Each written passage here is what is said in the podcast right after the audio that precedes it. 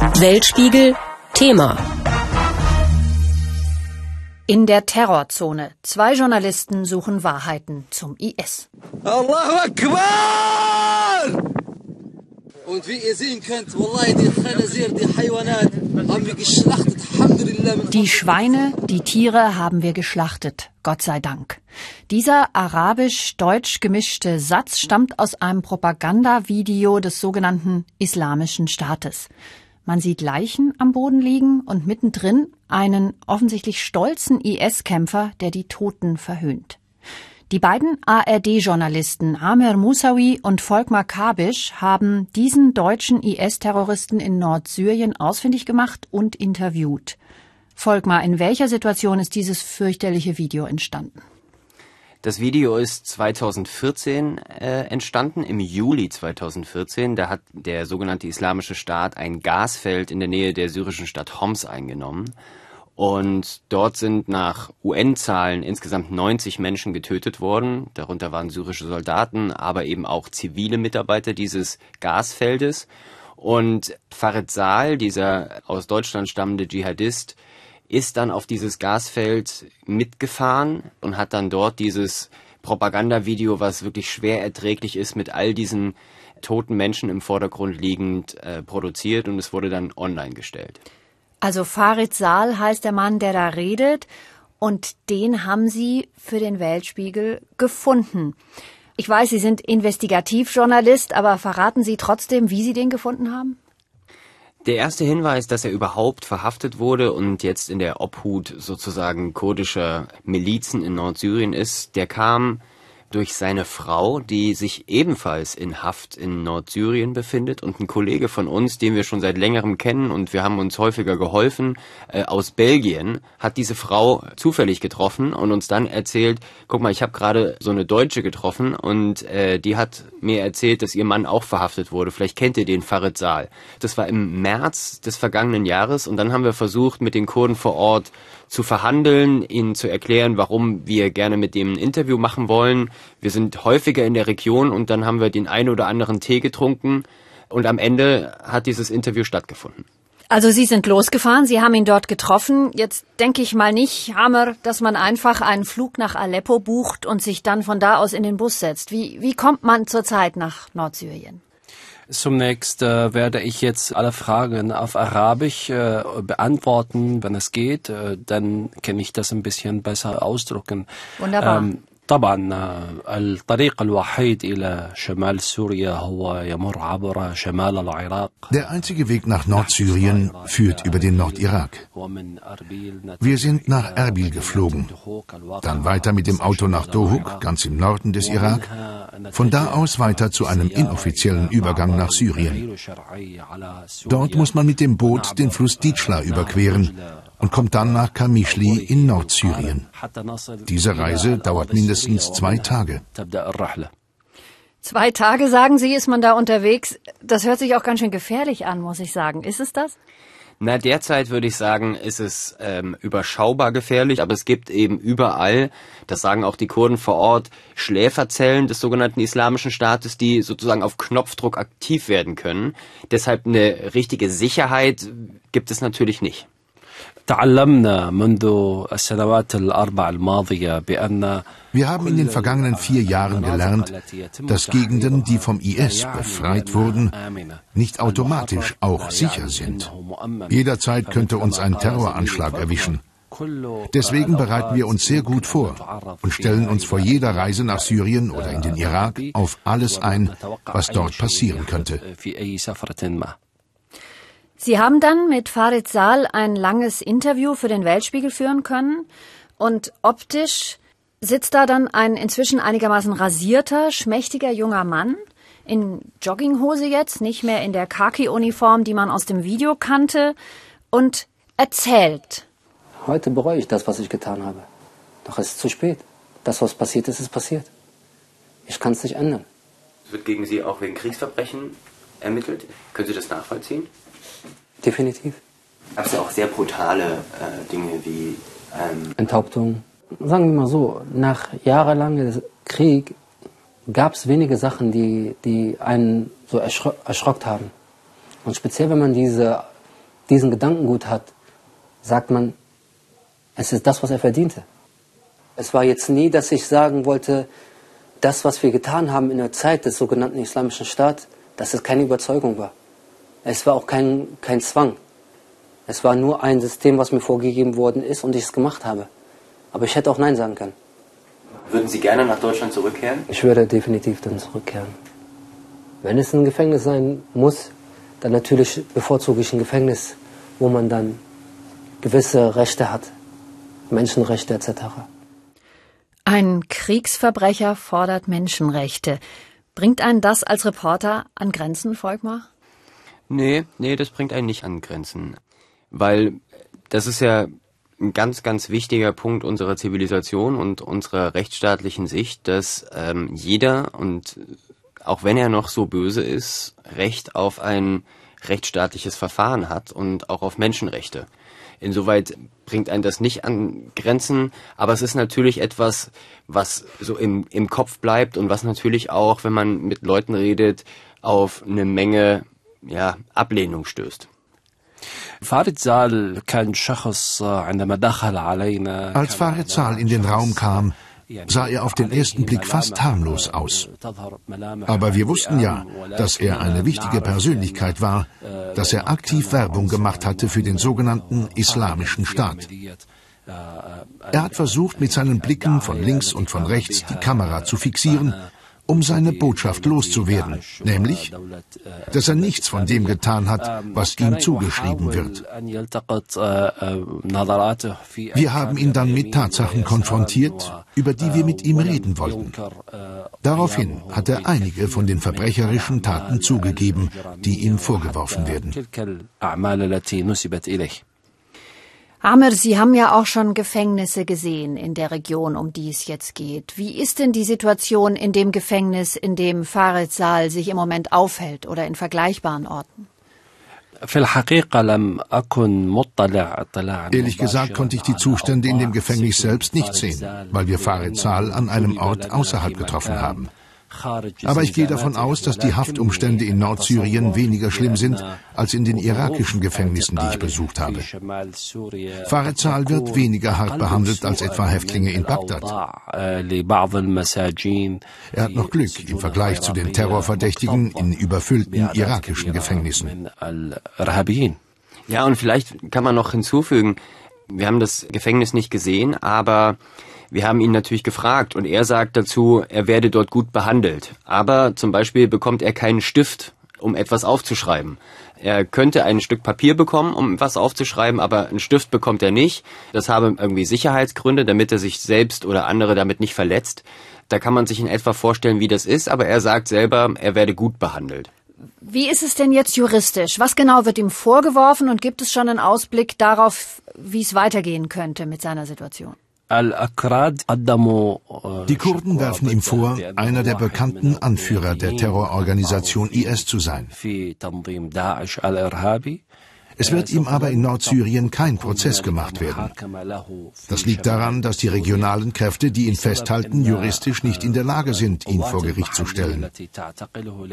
Ich denke, das Beste wäre für die syrisch-demokratischen Kräfte, die ihn derzeit gefangen halten, wenn Farid Zal nach Deutschland ausgeliefert und dort über seinen Fall geurteilt würde. Könnte es denn auch sein, dass er in Damaskus vor Gericht gestellt wird, dass die syrische Regierung sich einmischt? Das ist der Blick in die Glaskugel am Ende.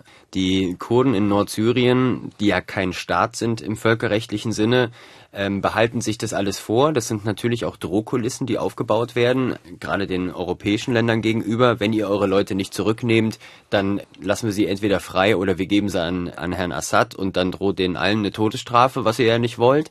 Und die Franzosen haben das ja jetzt angekündigt. Die Franzosen sagen, wir nehmen jetzt 130 unserer Staatsangehörigen aus Nordsyrien zurück, Männer, Frauen, Kinder und werden sie in Frankreich vor Gericht stellen. Die deutsche Regierung hat einfach noch keine Linie für sich gefunden. Es gibt seit Monaten darüber Diskussionen im Bundesinnenministerium, im Außenministerium, auch im Kanzleramt, wie man denn jetzt mit den Leuten umgeht. Auf Arbeitsebene hört man, dass relativ klar ist, ja, wir müssen die zurücknehmen, es bleibt uns eh nichts anderes übrig. Außerdem ist das unsere Verantwortung. Man darf ja nicht vergessen, keiner von diesen Leuten, auch Farid Saal nicht, sind nach Syrien gefahren in Urlaub und haben sich dann dort vor Ort radikalisiert und äh, einer Terrororganisation angeschlossen. Das sind ja alles Leute, die hier vor Ort bei uns in Deutschland sich radikalisiert haben und mit dem Gedankengut dann ausge ausgereist sind. Aber das hat sich eben noch nicht durchgesetzt, deshalb gibt es da noch keine Linie. Weltspiegel User-Fragen. Die User-Fragen sind heute eher User-Kommentare. Ihr gebt den Mördern und Terroristen eine Plattform. Schämt euch. Wir geben nicht Verbrechern ein Forum, sondern der interessierten Öffentlichkeit die Möglichkeit zu erfahren oder jedenfalls in Teilen zu erfahren, was passiert ist. Für uns ist jedes Mal die Frage, wollen wir so jemanden interviewen? Ihm natürlich dann auch die Möglichkeit geben, sich darzustellen, sich zu erklären. Und wir haben in dem Fall abgewogen, ja, wir glauben, dass das öffentliche Interesse und der Wunsch auf Erklärung, warum Menschen solche im Zweifel Gräueltaten begehen, hier im Vordergrund steht und deshalb wollten wir dieses Interview führen und das so auch redaktionell eingebunden senden. Er hat jedes Menschenrecht mit Füßen getreten. Deshalb kann er auch keines mehr für sich in Anspruch nehmen. Da kann ich nur daran appellieren, wir sind ein Rechtsstaat und haben da einen großen zivilisatorischen Prozess durchgemacht. Auch Menschen, die Schlimmstes getan haben, haben ein rechtsstaatliches Verfahren verdient und Menschenrechte, auch wenn sie das anderen nicht haben zuteil werden lassen. Genauso wenig wie wir straffällig gewordene Ausländer abschieben sollten, so wenig soll er zurückkehren dürfen. Er soll seine Strafe in dem Land mit dem Gesetz bekommen, in dem er die Verbrechen begangen hat. Einige Iraker, die ich kenne, fordern, dass Farizal und seinesgleichen beispielhaft vor ein irakisches Gericht gestellt werden sollten. Damit klar wird, der Terror betrifft nicht nur Syrien, sondern auch den Irak. Sie drücken damit ihren Wunsch nach Rache aus. Denn wir wissen ja, dass Leute wie Farid Sal vor einem irakischen Gericht zum Tode verurteilt werden würden. Weltspiegel Kontext. Warum lassen deutsche Staatsbürger alles hinter sich und schließen sich der Terrororganisation IS an? Diese Frage beschäftigt seit fünf Jahren die beiden ARD-Journalisten Amer Musawi und Volkmar Kabisch. Zum Beispiel im Fall Linda W., eine 17-Jährige aus Sachsen. Ihren Weg haben die Autoren 2017 in einem Weltspiegel extra nachgezeichnet. Linda W. ist allein, sucht Geborgenheit.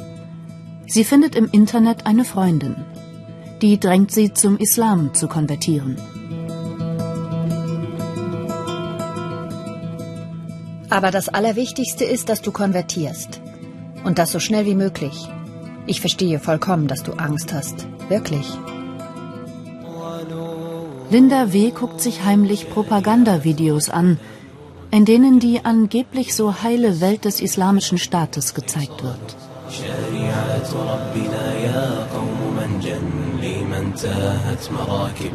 Es war so, so rosig, dass in dem Video da von Raqqa zum Beispiel, ich habe nur so Videos, die so rosig gesehen waren, so, wo die Männer mit ihren Frauen und Kindern gewesen sind und dann in den Park gegangen sind. Im Interview erwähnt Linda W. nicht, dass sie sich auch brutale und menschenverachtende Propagandafilme der Terrororganisation angesehen hat.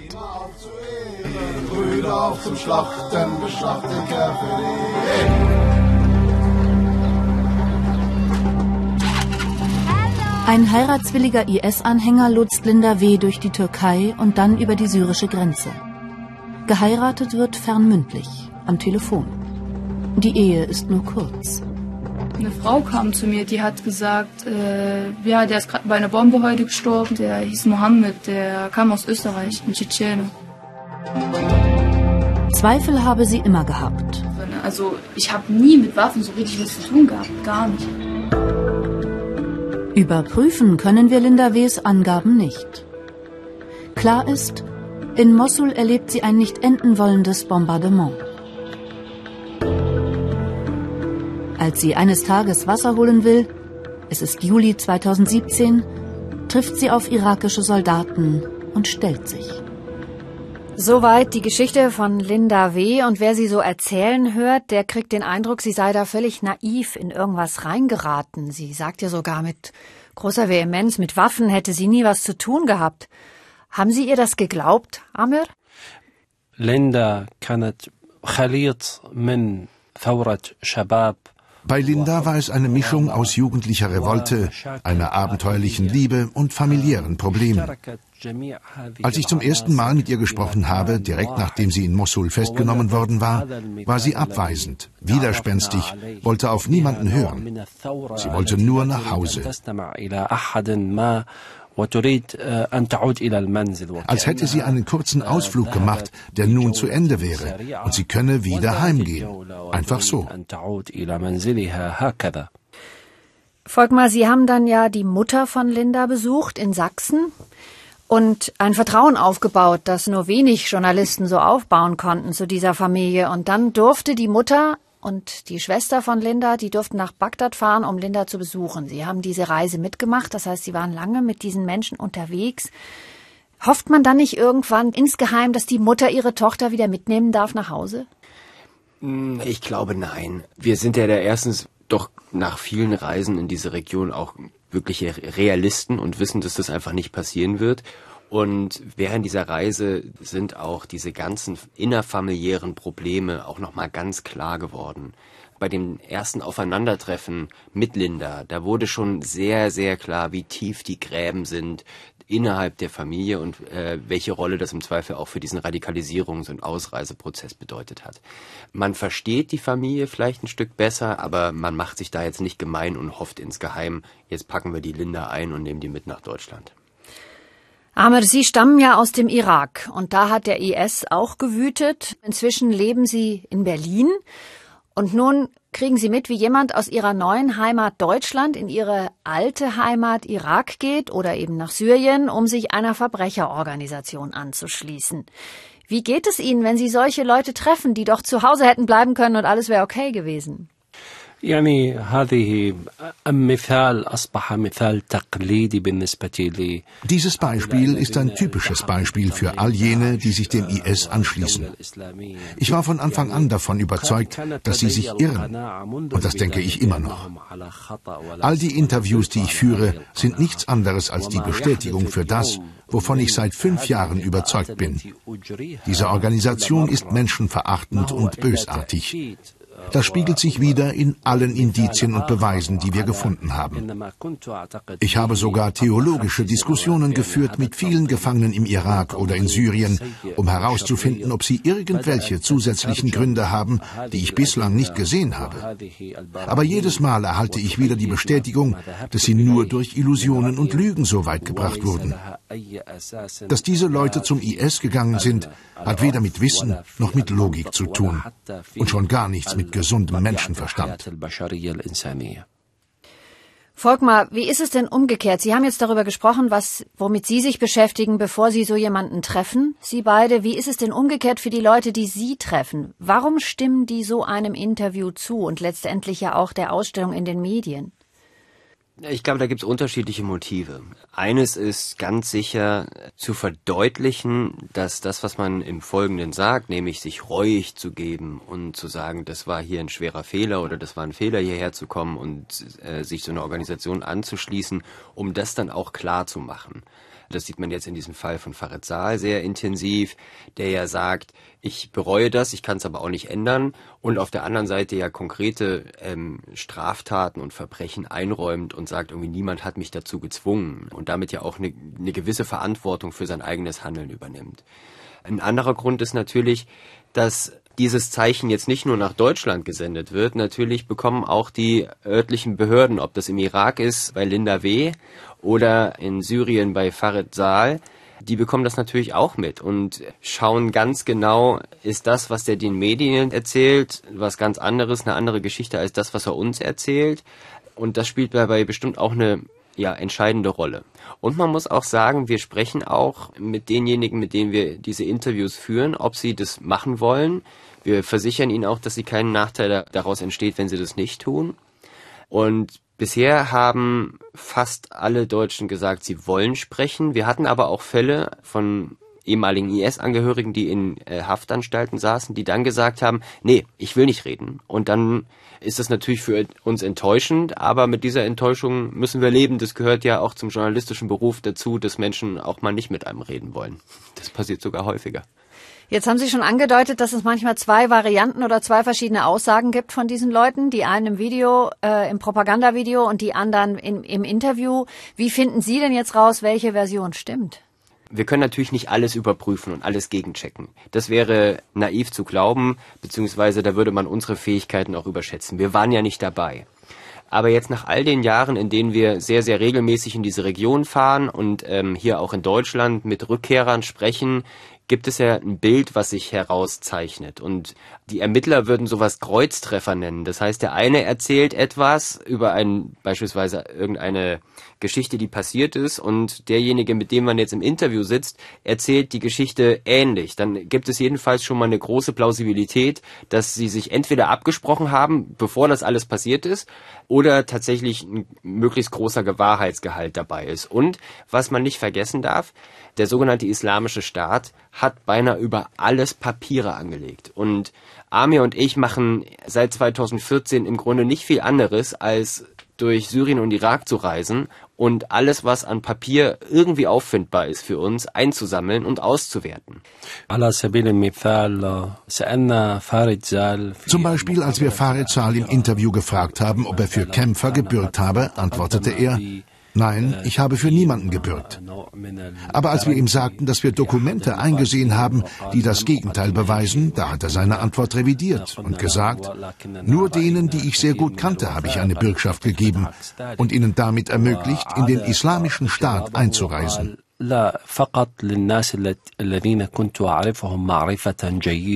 Also hat er verstanden, dass er zwei Menschen vor sich hat, die genau wissen, worüber sie sprechen.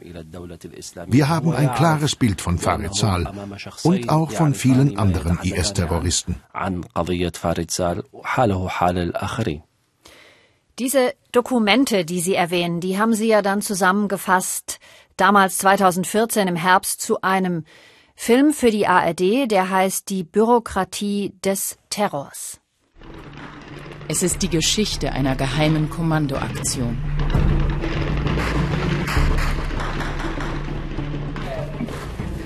Sie endet blutig.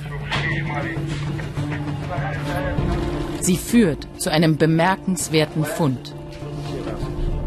Dokumente und Videos aus dem Inneren des Islamischen Staates. Sie offenbaren einen ausgeklügelten Verwaltungsapparat.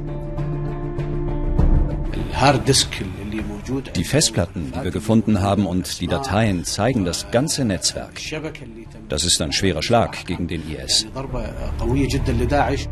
Penible Finanzaufstellungen, Dutzende Personalbögen über Selbstmordattentäter und interne Kommunikation des Islamischen Staates.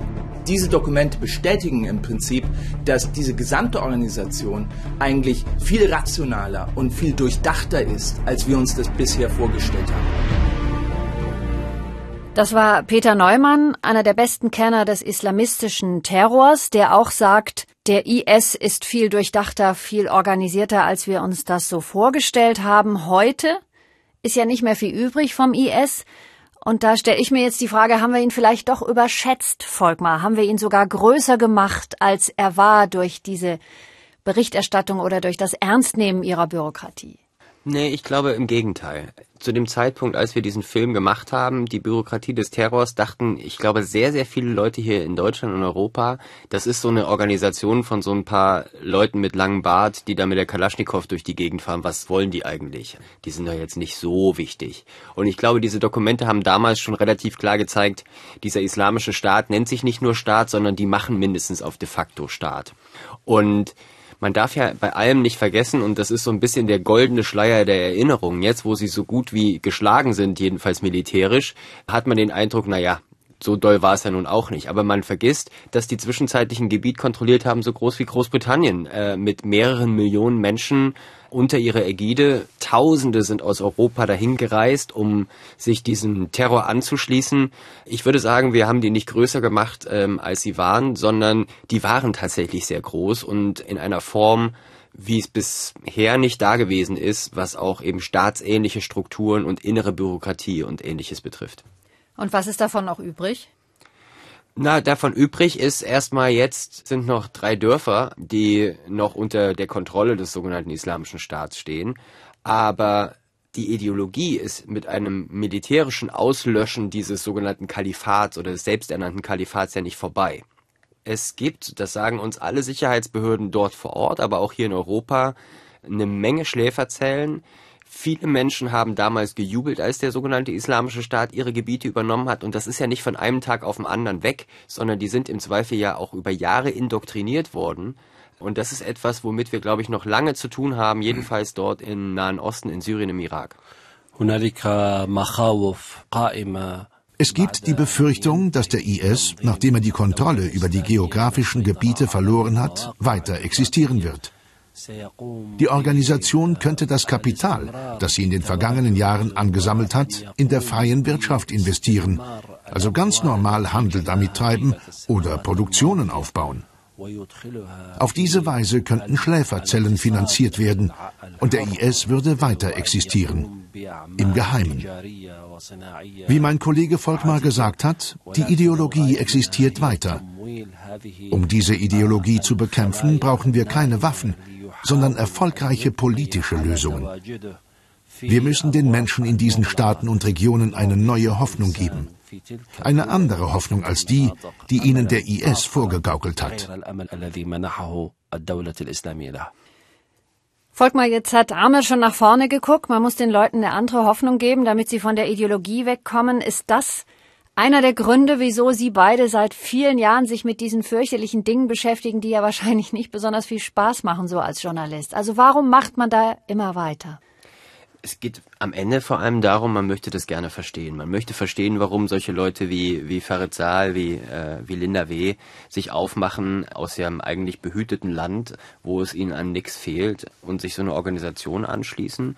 Und dann ist es natürlich so, die Menschen vor Ort, die sind ja damit konfrontiert mit diesem alltäglichen Terror, mit der alltäglichen Gefahr, dass irgendwas passieren kann, wenn man an einem Checkpoint in der, in der Stadt steht, dass plötzlich irgendein Selbstmordattentäter sich in die Luft jagt. Und ich glaube, Unsere Aufgabe ist es, möglichst viel über so eine Organisation herauszufinden, wie die in sich funktioniert, aber auch natürlich, welche Anreize sie setzt für Menschen, sich dieser Organisation anzuschließen. Und ich glaube, da kann nur Transparenz und da kann nur Berichterstattung und Offenheit dazu führen, um das besser analysieren zu können und dann auch daraus zu lernen, wie man mit vor allem ja jungen Leuten umgeht, um sie vor dieser Einflussnahme zu bewahren.